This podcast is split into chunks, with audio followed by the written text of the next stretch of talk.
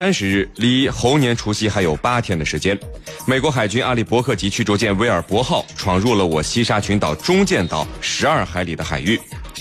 也许呢是临近春节的缘故，咱们善良的中国人还在力挺六小龄童上春晚，反应是远没有三个月前拉森号进入南海的时候那么强烈了。然而，我要告诉大家的就是，这一次美国人啊更过分了。这次呢，威尔伯号闯入西沙，表明了美军在南海方向动作的两个特点：一是对我们中国挤压程度的加剧；二是常态化。三个月前，拉森号进入南海，抵近的是南沙的美济礁；这一次呢，美军舰艇威尔伯号进入南海，闯入的是西沙中建岛十二海里海域。一个是南沙，一个是西沙，都在南海海域。那两者之间有什么不同呢？西沙和南沙一个重要的不同点就是西沙，我们中国明确划失了领海基线。换句话说，就是美军这次连遮羞布他都不要了，直接挑明了就是要欺负你中国。那我们中国挨了欺负会怎么办呢？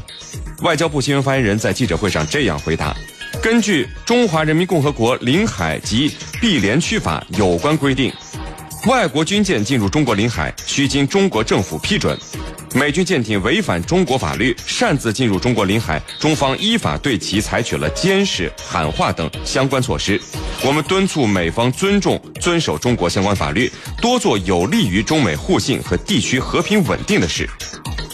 那可能我说完啊，咱们军迷朋友们又要说了。咱们的军迷朋友们说什么呢？就是我在我们九三七军情观察的这个微信公众号上看到过很多网友发来的消息，说美军军舰闯到家门口，你还来这一套？中国挨了欺负是只能用外交部去表示抗议吗？肯定不是的。我们来看看国防部新闻发言人的表态，和外交部就不太一样了。一月三十号，美国海军威尔伯号导弹驱逐舰违反中国法律，擅自进入我西沙领海。中国守岛部队和海军舰机当即采取应对措施，对美军舰进行识别查证，并迅即予以警告驱离。咱们就看第一句话就可以了，最后四个字“警告驱离”，这就是中国军队应对美军舰艇侵犯的办法。国防部呢，他可能不方便展开来说，那我们来为大家做一个解读。美军舰艇啊闯西沙，解放军至少有三个应对方法。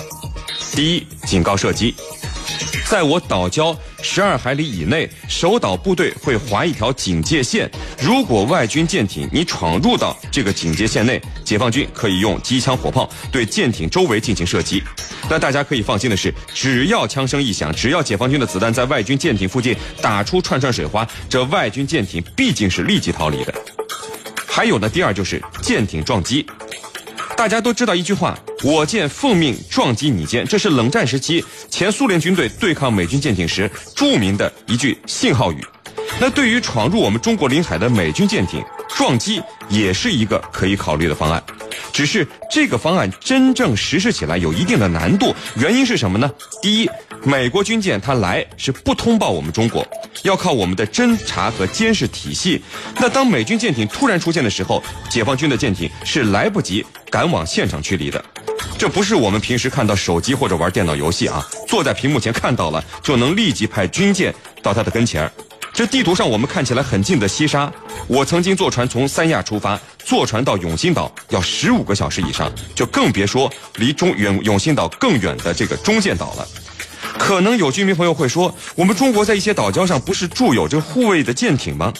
但是，我们即便发现了美军舰艇，马上出动的话，美军舰艇发现我们来了以后，它可以通过机动加大与解放军舰艇的距离，它不会老老实实的待在原地等着你来赶它的。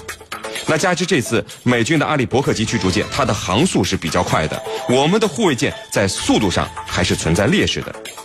第二就是最根本的一点，美军舰艇来并不是来找机会和解放军动手的，他一定会在解放军舰艇赶来之前撤离，因此以舰艇驱离甚至撞击都不太容易实施。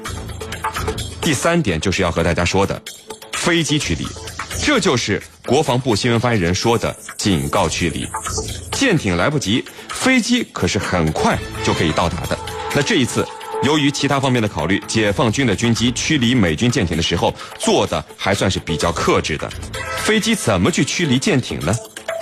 告。诉大家，就是让美军的士兵，你美国军舰上的大兵们，你用你的肉眼可以看见我飞机上的反舰导弹，我低空的掠过你的军舰上空，这样的一次驱离，效果比外交部抗议一百次都有效。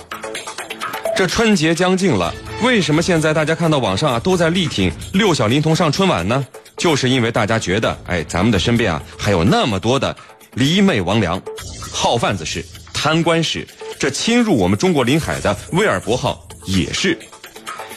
记得电影《少林寺》中有这么一句台词，说的是：“方丈对待恶魔不能凭慈悲，还要靠这个。”这个指的是什么？就是我们手中的武器。好，今天的焦点就。